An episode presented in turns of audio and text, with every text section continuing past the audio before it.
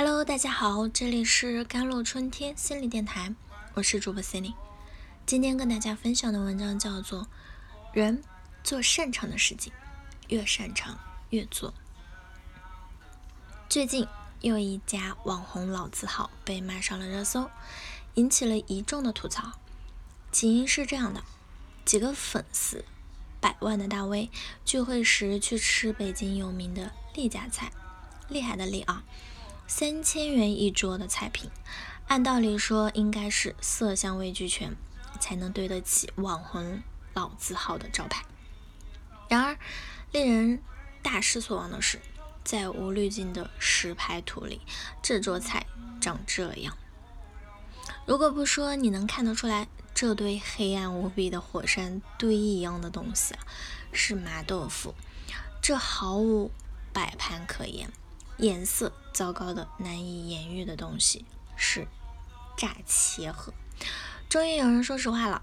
之前一位有钱人在这家店请客，请客的满脸的尴尬，被请的不知道怎么夸才好。这卖相，我还以为是九十九块包的旅游团的团餐。事件发酵后，丽家菜的工作人员出来回应啊，他们吃的是最低标准。要是觉得不值，我们也没办法。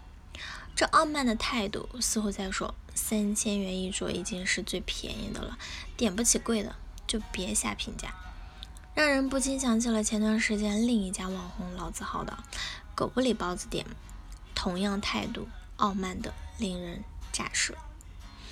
一位知名博主去王府井探店的时候，那给出了很客观的差评。海盐包子里都是肥肉，特别腻，而且一百块钱才两抽屉啊，两屉的包子不止。没想到视频发布后，店家不但不反思自己的问题，反而报警要抓人，称对方诋毁。那之后呢，又有一件故事，听老同学说过他们家那条街上开的两家饺子店的故事啊。一家饺子店已经开了很多年了，味道中规中矩，没什么特别之处，生意勉强够一家人过日子。有一天，街对面突然开了一家新的饺子店，店主是刚毕业不久的大学生。没过多久，这家新饺子店生意开始爆火，到了饭点总是门庭若市，甚至要在外面 等号排队。而那位大学生店主受欢迎的秘诀就在于永远不安于现状，喜欢推出新活动。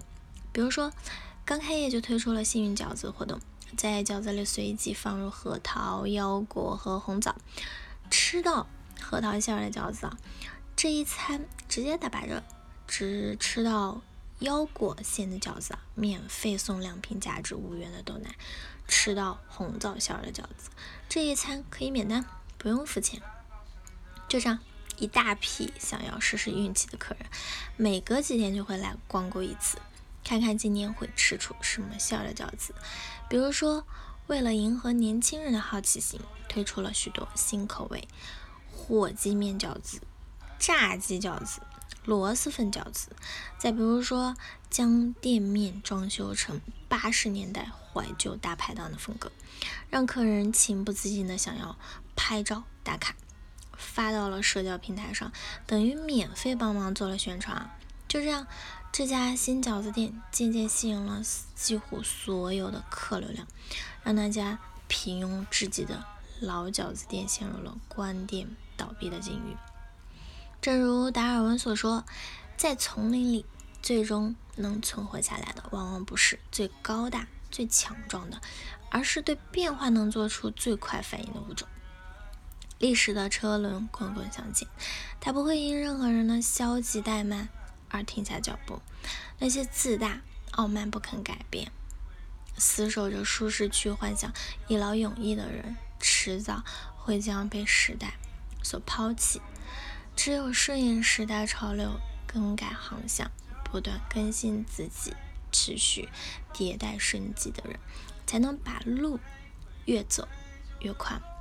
对于那些以混日子为荣、待在温水里不愿意出来的人来说，混日子到最后混的只会是自己，只顾着吃老本，贪图享乐，没有居安思危意识，都将为自己的傲慢付出惨痛的代价。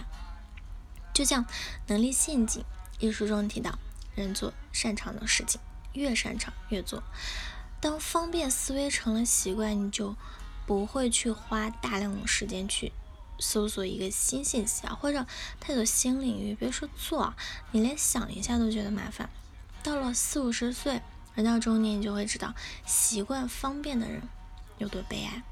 他们活在舒适区里，不敢改变，不敢尝试新事物，又被焦虑捆绑，却只能停留在原地逃避问题。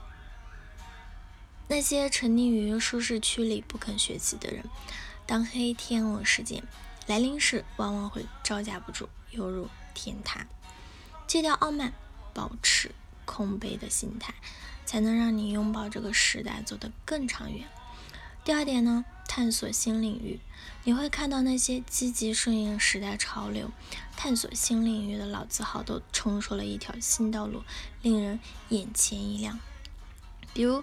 童年回忆，大白兔奶糖曾跨界推出了一款大白兔的润唇膏，首发当天五秒内被迅速抢光。与气味图书馆联名推出了大白兔香水、大白兔沐浴露、大白兔护手霜，成功的承包了微博热搜啊！与乐丁联名推出了印有大白兔 logo 的服饰，国潮元素引来了。网友的镜像种草，还有大白兔的奶茶呀，大白兔周边。嗯，今年六十岁的大白兔品牌还做起了城市的巡展，这些新尝试都让原本沉寂于大众视线的老字号品牌又迸进了出新的活力。